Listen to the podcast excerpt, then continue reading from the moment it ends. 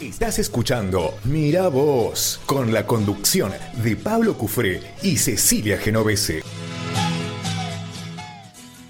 Muy bien, y estamos con visitas en la mañana acá en el estudio, en Miravoz, porque mm, estamos compartiendo con Simón González Alegre. Buen día, ¿cómo le va Simón? Buenas, Bienvenido. ¿todo bien? ¿Todo bien? Gracias por, El- por la invitación. Este, un, un histórico de Miravoz, que siempre está.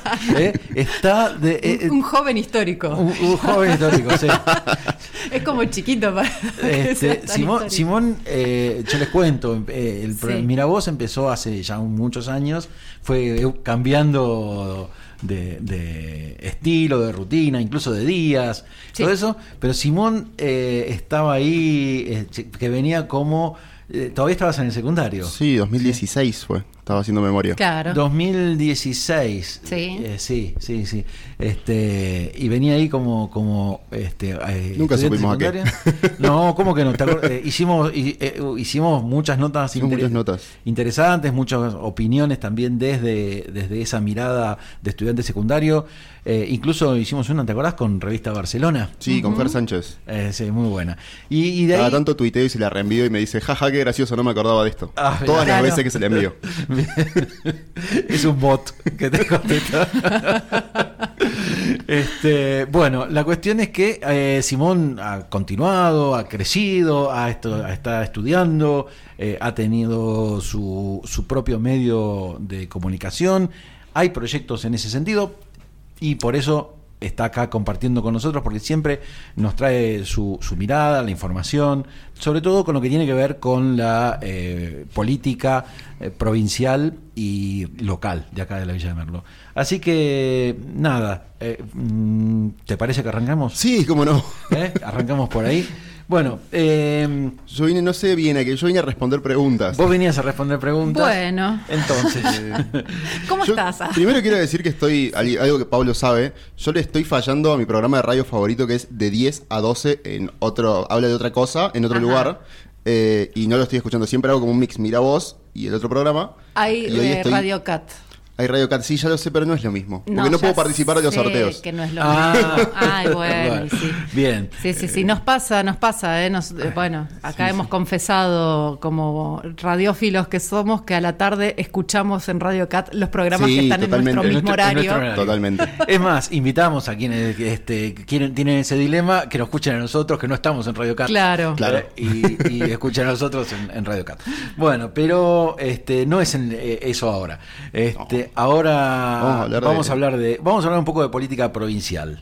¿Me Bueno. parece? Porque, bueno, Dale. se viene, estamos en, en- en una, en una previa, casi te diría, estamos a mediados de septiembre y, y ya se empieza a delinear lo que tiene que ver con la elección del año que viene, que es muy, muy importante para to- a todo nivel, pero bueno, en lo particular en nuestra provincia, con la elección del nuevo gobernador o gobernadora, este, que va un poco a, a- a quebrar esta cuestión histórica, ¿no? De, de Alberto y Adolfo con el interregno ahí de, de Claudio Poggi, pero bueno, que estaba en ese espacio también en aquel momento.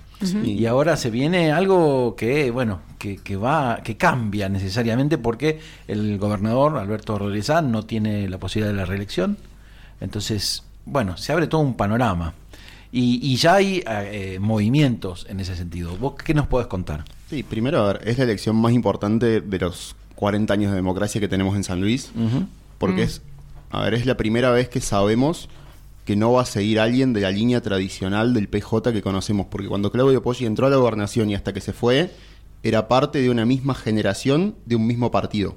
Claro. Si hoy entra va a ser parte de una generación de otro partido y si no va a entrar alguien nuevo del PJ. No hay posibilidades de que salga de ahí. Hay especulaciones eh, en algunos lugares. Primero, lo, lo primero y principal es que Claudio Poggi va a ser candidato a gobernador. Sí, Y eso. hay un 99% de posibilidades de que sea en un único frente opositor. No como pasó el año pasado, que el radicalismo fue por afuera. Con la llegada de Juan Álvarez Pinto, la, presidente, de la presidencia del UCR en San Luis, eh, y por las declaraciones que dio, el intento de la gestión de la UCR va a ser llegar a un acuerdo con Poggi. Habrá que ver si la convención lo aprueba. La convención también se negoció, al igual los convencionales todos están negociados. Tiene una mayoría el sector que la última vez fue el que no aprobó el acuerdo con Poggi. Pero la lógica dice que esta vez sí van a acordar. Claro. ¿Por qué? Porque hay una gestión que lo quiere, porque se ponen en juego intendencias, porque si no meten diputados, se quedan sin diputados. Eh, son muchos factores que hacen que vayan a acordar con Poggi. Entonces, ese es el panorama por el lado opositor. Es muy fácil ver el lado opositor en cuanto a lo provincial. Eh, Sí, sí, no, no hay mucho más. O sea, eh, en este sentido, an- antes de pasar al lado del oficialismo, eh, en algún momento tuvo cierta mm, presencia mediática, más que nada, el diputado Alejandro Cacase de la UCR, pero no, no pareciera ser una figura convocante, ni mucho menos en la provincia, ¿no? No es alguien de cargos ejecutivos. Yo las veces que hablé con gente cercana a él, lo que me dijeron es, está muy contento en la Cámara de Diputados. Y además hay otra realidad que es que, esto me lo ha contado gente que va a Buenos Aires, vos llegás a Jefatura de Gobierno de Ciudad de Buenos Aires, decís que sos de San Luis y te preguntan si conoces a Cacase. Claro. Entonces los vínculos los tiene aceitados. Es uno de los líderes de evolución, no solo formalmente, que es eh, Rodrigo de Loredo, el presidente, Sí. sino que tiene llamados a veces a diputados, che, ¿qué hacemos con este proyecto? Está en Estados Unidos haciendo una beca y tiene que volver una vez por mes para, en parte, ordenar la tropa. Entonces, tiene un peso muy grande en diputados. No creo que se vaya de ahí. Y si se va de ahí porque el acuerdo es otra cosa, tiene garantizado un cargo en cualquiera de las eh, jefaturas de gobierno o gobernaciones que obtenga Juntos por el Cambio si es que no llega a la presidencia. Claro. Eh, entonces Claro. no es alguien que. No creo que sea alguien que quiera disputar el poder de una provincia con el 0,4% del padrón electoral, teniendo capaz a su disposición una secretaría en el Ministerio de Economía. Claro, claro. bien, es, es- es clarísimo, clarísimo. Eh, y, y después otra vez, no hay otra, otra figura en la oposición convocante este, que, que pueda eh, aglutinar a- al resto. No a nivel provincial. A nivel Hay provincial. figuras departamentales o Sí, sí. municipales, como Sí. pueden ser Martín Olivero, Sergio Guardia, Gastón Isa, eh, Juan Manuel Rigau, Juan Álvarez Pinto. Digamos, yo creo que no sale de esas cinco personas el candidato a vicegobernador. Pero bueno, puede cambiar todo según acuerdos que se establezcan y todo. Para mí, el que más chances tiene es Juan Manuel Rigau, porque el intendente de Merlo, antes de ser presidente de UCR, dijo yo quiero que sea. Ahora entiendo que con su llegada a la presidencia va a ser parte de lo que negocie, o va a hacer lo que quiera negociar. Puede ser otro radical de otra línea interna, muy difícil porque no tienen peso. Eh, y si no, puede ser alguien muy cercano a Poggi. Claro. Juan, Juan Manuel Rigau, recordemos, es el intendente, Intendente de de Trapiche. Trapiche, sí. Claro. Actualmente. ¿Y no hay mujeres? ¿En el radicalismo? Eh, eh, en cargos así. ¿No te acordás la foto esa de mujeres radicales con Angelisi como la principal figura? Bien. Este, Eso esa es la responde mi pregunta. Claro, pero en la provincia no hay ninguna que perfile medianamente. No que tenga el peso que puede No. tener, digamos, podemos hablar de Marta Ponce como intendente de Santa Rosa, Titina Nicoletti fue muchos años diputado y es concejal. eh, Sí, pero podemos hablar de, Celeste Aparicio, igual. pero no, no es gente que tenga el peso como para poder llegar. Bien. Y entonces sí, pasamos, pegamos el salto al oficialismo. Sí. Y ahí, Y está, ahí- ahí está- hablamos. ahí está más complicado, me parece. Eh, va, ma- no sé si complicado. El gobernador eh, dijo que él tiene plan A, B, C y D Sí. para eh, como candidatos o candidatas eh, a sucederlo. Eh, sí, yo creo que tiene plan A, B, C, D. No, no dudo de eso, pero el plan. A ver, el plan B depende de que el plan A falle, básicamente. Claro. Entonces, está jerarquizado. Arranquemos por ahí. Sí. Y esa jerarquía, para mí y por lo que uno habla, no sale de su hijo, del actual secretario de Obras Públicas eh, o ministro de Obras Públicas, Alberto Rodríguez A. Hijo. Es la única persona, salvo un cisne negro llamado Adolfo Rodríguez A, que puede unificar al Partido Justicialista, al Compromiso Federal, a los partidos aliados y a cualquier otra persona. Eh, eso es lo que tiene de bueno el hijo del gobernador. Porque cualquier otra persona que sea candidato o candidato va a tener un tema con unificar sus líneas internas. Claro. Eh, Va a generar la, la- el, el, el run run, el rumor, el. Sí, es algo que hoy no vemos capaz en, en diputados porque no hay un bloque compromiso federal y un bloque PJ. Claro. En senadores sí, pero no se, no se nota la diferencia, incluso es más una estrategia. No, pero se abriría en caso de que haya alguien de algún sector elegido para. Alguien que no sea tan aglutinador, Sí. alguien que no Claro. tenga la legitimidad de los dos espacios. Eh, capaz en Merlo lo, lo sufriríamos mucho más. Sí. Porque Compromiso Federal, el departamento Junín tiene una presencia interesante en cuanto a, a territorialidad. Yo insisto en lo que dije el otro día en otro programa que me salieron a bardear. No tienen el peso político para disputar un nada, pero sí es territorio. Eh, y creo que ahí estaría el problema. Yo creo que el candidato va a ser Alberto Rodríguez a hijo, pero cada vez hay más gestos de Adolfo Rodríguez A. Bueno, hace un ratito comentábamos de la, la participación o la- el involucramiento que está teniendo el senador Adolfo Rodríguez A en el nivel político nacional. Algo un poco más parecido a lo que decíamos con respecto a Alejandro Cacase. Claro, también está eso. Pero por otro lado, creo que lo importante va a ser un candidato a vicegobernador. A diferencia de Poggi, que lo necesita para sumar algún lugar en el que esté débil, Sí. el gobernador probablemente lo necesite para sumar eh, el lugar significativo de votos. Eh, puede ser el departamento Junín, puede ser Villa Mercedes, podría ser San Luis Capital, aunque es más complicado porque San Luis Capital lo tiene más fuerte el PJ y Villa Mercedes lo tiene más fuerte Claudio Poggi. Entonces la batalla se daría en Junín. Y yo creo que en Villa Mercedes tratando de equiparar lo que Claro. está pasando porque Claudio Poggi tiene una ventaja bastante grande. Mira. Entonces los candidatos pueden salir de ahí a vicegobernador de varios lugares. Nombres ya es muy difícil hablar porque hay muchos dirigentes que uno ve con cierto peso que no sabe cuánta consideración tienen en ese círculo de 3-4 personas que elige. Claro. Hay una Sí, realidad en, en el gobierno provincial, durante 40 años han seguido gobernando eligiendo hacia sus candidatos, Sí. pero que lo eligen tres o cuatro personas en una mesa que está en la casa de alguna de esas tres o cuatro personas. Per- Sí. Perdón, paréntesis. Eh, no sería distinto en el caso del de, el frente que encabezaría Claudio Poggi, porque la elección la va a hacer Claudio Poggi. Sí, totalmente. Ni Eh, siquiera tres o cuatro, va a ser Claudio Poggi y Claudio Poggi, nada más. O sea, están descartadas cualquier eh, eh, primarias abiertas simultáneas que no, no son obligatorias en la provincia. Mira, yo creo que sí, que, que el haber eliminado la obligatoriedad de las PASO hizo Sí, que el gobierno vuelva a decidir estas cosas con el dedo.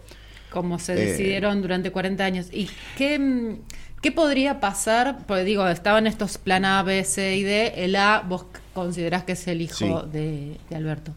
Eh, ¿Qué podría pasar para que falle ese plan A y vaya al B? Encuestas. Encuestas. No hay nada más que encuestas. Eh, Digo, o sea, encuestas de nivel de conocimiento, Sí. dentro de ese nivel de conocimiento e intención de voto, porque la última elección, aunque sea, manejaron nivel de conocimiento antes que intención de voto. Sí. Entonces eh, va por ese lado. Son encuestas que digan, con esto perdemos mucho o no podemos levantar, Claro. a lo que le digan, bueno, necesitamos el plan B. Mm. Medimos el plan B, a ver cómo nos va, y si no, veremos. Vos sabés que hace muchos años un dirigente político me dijo, eh, vos siempre tenés que tener plan A, B y C, pero deben ser relativamente equivalentes, que sean tan buenos eh, uno, como, uno como el otro, este, no, no como descarte, sino como opción. Hay un, un plan, yo te diría que es un plan E, plan F, que es eh, que el gobernador puede intentar ir por su reelección. Para eso necesita una enmienda constitucional. Ajá. Para esa enmienda constitucional necesita tener, si no me equivoco, dos tercios de diputados. Y por lo que estuve viendo, no le faltan tantos. Mm. No tengo el número fino ahora, me lo, hace un tiempo me dijeron le faltaban dos votos, yo creo que le faltan un poco más. Sí. Eh, pero sí algo me dijeron muy bien. El otro día un dirigente radical me dijo que la frase que más recorre los pasillos de terrazas es lo más interesante de los radicales no es lo fácil que los convencemos, sino lo barato que nos salen. Ah, Así bueno. que, no sé, yo creo que eso puede ser otro plan. Y re- respondiendo a lo de las Si, si la semana pasada te cayeron por lo que dijiste respecto de compromiso federal, esta semana te van a caer por lo que acabas de decir. Yo no voy a decir cuándo tengo pasaje para que no me vayan a buscar. los radicales. Yo salgo de la radio después. que- Así que... Eh, primero. no, pero a ver, respondiendo a la Sí. pregunta de lo que decís eh, sobre las PASO, no creo que habiliten PASO, pero sí me dijeron que van a habilitar muchas colectoras. Ajá. Cualquier persona que vaya con un partido eh, independiente, Mm, en vez de ir con la boleta corta, que vaya adentro del frente provincial y que sume el gobierno. Bien. No importa Sí. si se pierde la intendencia, si se pierden concejales o diputados. Hay Pero que seguir manteniendo la gobernación. Eh, y en, eh, respecto de esto, digamos, hablando del oficialismo, yo te preguntaba antes, eh, en la oposición no hay mujeres, en el oficialismo hay mujeres destacadas eh, que con peso propio. De hecho, la diputada Gloria Petrino es la presidenta del bloque de diputados provinciales, este, así aquí en nuestro. en- Primero en que nada, Luis. en la mesa chica de estas tres personas, una es mujer. Arranquemos por ahí. Claro. Eh, en esta mesa chica que elige todo hace años, una es mujer. Después de ahí pasamos, sí, tenemos en la Cámara de Senadores la persona más fuerte es María Angélica Torrontegui, Claro. que es eh, la presidenta del bloque, ya ha sido, ha tenido varios cargos, no, no puedo decir intendenta de San Luis, pero intento hacerlo. Eh, y después está Gloria Petrino en diputados, también está la senadora Diamela Freises, que tiene un peso en el sur interesante y que yo creo que va a seguir apostando a esa reelección. Sí. Tenemos a Gloria Petrino, Anabela Lucero, Eso en Fernández. Pilusa, eh, Sofía de Rodé. Bueno, Silvia Sosa Araujo como presidenta de la Cámara. Es un gobierno que tiene mujeres fuertes. Sí. Lo que pasa es que durante muchísimos años no se fortalecieron esas mujeres por fuera de la- del ámbito legislativo. Claro, te iba a decir, tienen todas un perfil muy legislativo. eh, y con Bueno, Gloria Petrino fue intendenta. Sí. Gloria es la excepto Gloria no- Petrino, pero en este momento estaría en ese perfil. Sí, yo creo que, a ver, va a tener que haber una mujer. Yo creo que el gobernador no va a dejar afuera a una mujer. Habría que ver quién. Yo entiendo que por la experiencia que tuvieron con Claudio Poggi, nadie va a salir de ese círculo de confianza muy cercano. Ese círculo de confianza hoy significa María Angélica Torrontegui o Gloria Petrino. Mm. Anabela Lucero tiene un- una confianza muy grande, además de que está en pareja públicamente con el, con el posible candidato a gobernador. Sí. Yo no creo que le den esa responsabilidad, porque además Villa Mercedes tiene muchas resistencias internas en muchos lugares y el- la cuestión Mones Ruiz todavía sigue marcando un poco. Ah. Eh, más la intendencia, Claro. eh, que, que el intendente está en contra de, de la diputada y si uno va a ver los números, el intendente en, cuando fue electo, la gente cortó boleta, lo votó a Poggi y lo votó a él. Entonces esa intendencia la van a querer mantener. Mm. Eh, después, bueno, entonces yo digo, está entre Gloria y María Angélica. No sé cuánto peso aporta cada una. Gloria aportaría mucho en Junín, pero aporta en otros lugares. Mm. No sé. María Angélica, fuera de Pueyrredón y fuera de tener al gobernador arriba, ¿aporta? No lo sé. Hay que tener encuestas. El gobierno lo va a Mm. Definir por encuestas. Vuelvo a repetir. Eh, Claro. Bien, eh, ese es un poco el panorama provincial que no, no es sencillo, este, sobre todo porque todavía tenemos muchas incógnitas. Si me escuchó algún dirigente, no es alentador para nadie. No. Este, y respecto de la Villa de Merlo, Menos mal Bien. que no hay cámaras. y así cerramos esta columna. No, viene lo más interesante. no. No, no. ¿Qué onda por acá? Eh, a ver, la Villa de Merlo. La, lo que no sale de, de la cabeza de nadie es que Juan Álvarez va a ser candidato a la reelección. No hay una certeza, no hay una. Nadie ve un escenario en el cual no lo sea. Aunque algunos lo están queriendo ver, nadie lo ve. Pero sí ya están empezando a ver, che, ¿qué pasaría si Claudio lo llama? Yo no creo que eso no va a pasar. Yo descarto esa hipótesis y lo hacen la gran mayoría de los dirigentes radicales y peronistas. Eh, entonces, yendo por la reelección, lo que hay que pensar es, primero, ¿qué acuerdo, a qué acuerdo va a llegar con Claudio Poggi sobre senadores y concejales, pero además, ¿quién va a ser, quiénes van a ser los candidatos a concejales? Mm. Eso va a modificar un poquito la ecuación. Aunque yo creo que la Villa de Merlo, teniendo a Claudio Poggi arriba, a un potencial Sergio Guardia senador y a Juan Álvarez intendente, las encuestas le dan muy bien, digamos. Sí. Corre con ventaja. No Sí. se puede decir nunca que gana, pero corre con mucha ventaja. Sí. Ahora, pasando a la oposición, es donde está complicado. Sí. Porque hay cinco candidatos lanzados a la intendencia, no por ellos mismos, de los cuales creo que ninguno o uno solo quiere ser. El resto quiere jugar a ser candidato, pero no quiere ser candidato. Ajá. Entonces, ahí estamos en un gran problema. Eh, digamos, distintos medios han lanzado a María del Suluría, a Mariano Estinga, Mariano González, Gastón Fonseca, Gloria Petrino, que yo creo que no, y Ricky Chávez. Yo tampoco creo que Ricky Chávez vaya a ser candidato, entonces yo me quedo con los otros cuatro. Sí. De ahí hay dos que están, no, no, sé, no dicen nada, uno que aparentemente sí está jugando para ser, y la candidata o la precandidata que sale a decir que no va a ser candidata. Eh, entonces es complicada la ecuación. Yo creo que va a ser otra vez encuestas.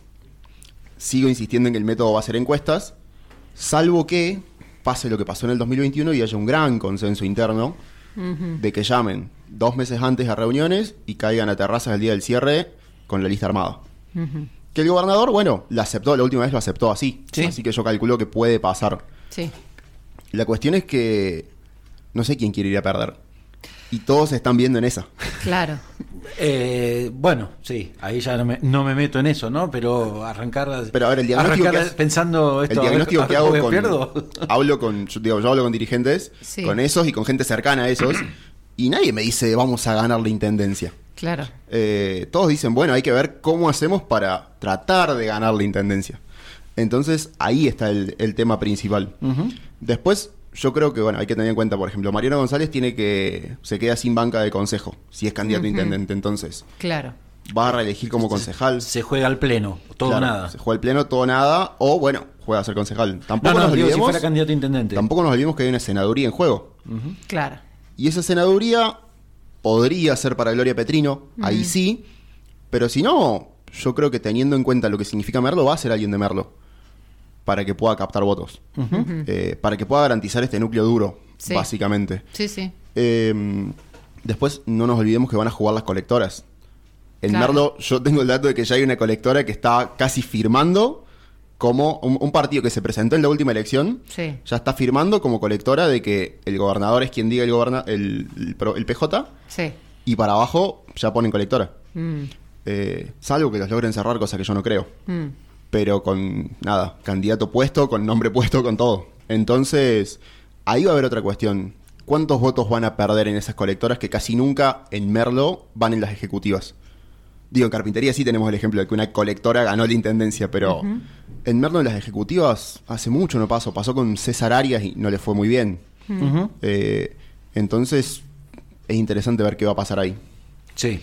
Y recordemos, ¿no? Para hacer un, un pantallazo general, más allá de lo nacional, en la provincia de San Luis el año que viene se elige gobernador, eh, diputados nacionales, Senadores nacionales. senadores nacionales, senadores y senadoras, porque terminan su mandato Adolfo Rodríguez Sá. Eugenia Y Catalfamo y Catalfamo. eh, Gabriela González Riolo. Exactamente. Tres, los tres senadores y senadoras eh, terminan su mandato. Ta- eh, también terminan su mandato diputados nacionales, como Carlos Ponce, que también, Carlos Ponce y Alejandro Cacase. y Alejandro Cacase. Claro. Eh, eso a nivel nacional. A nivel provincial, el, gober- el gobernador. Y a nivel acá em, del, Departamento. del departamento se elige un- el senador Claro. por Junín, Que es Sergio Guardia que actualmente. actualmente es Sergio Guardia. Y además, eh, en todas las localidades se eligen intendente y, Y concejales. y concejales, Y concejales. miembros del Consejo Deliberante. También hay un tema, esto es más un rumor, pero que no hay que dejar de analizar.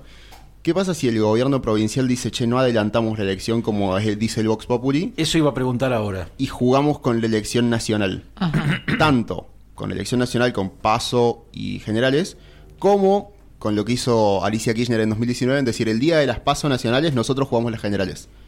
Con la boleta, la misma boleta, hasta el cargo nacional dice, car- dice precandidato y después dice candidatos. Mm. Eh, que eso tampoco es alocado.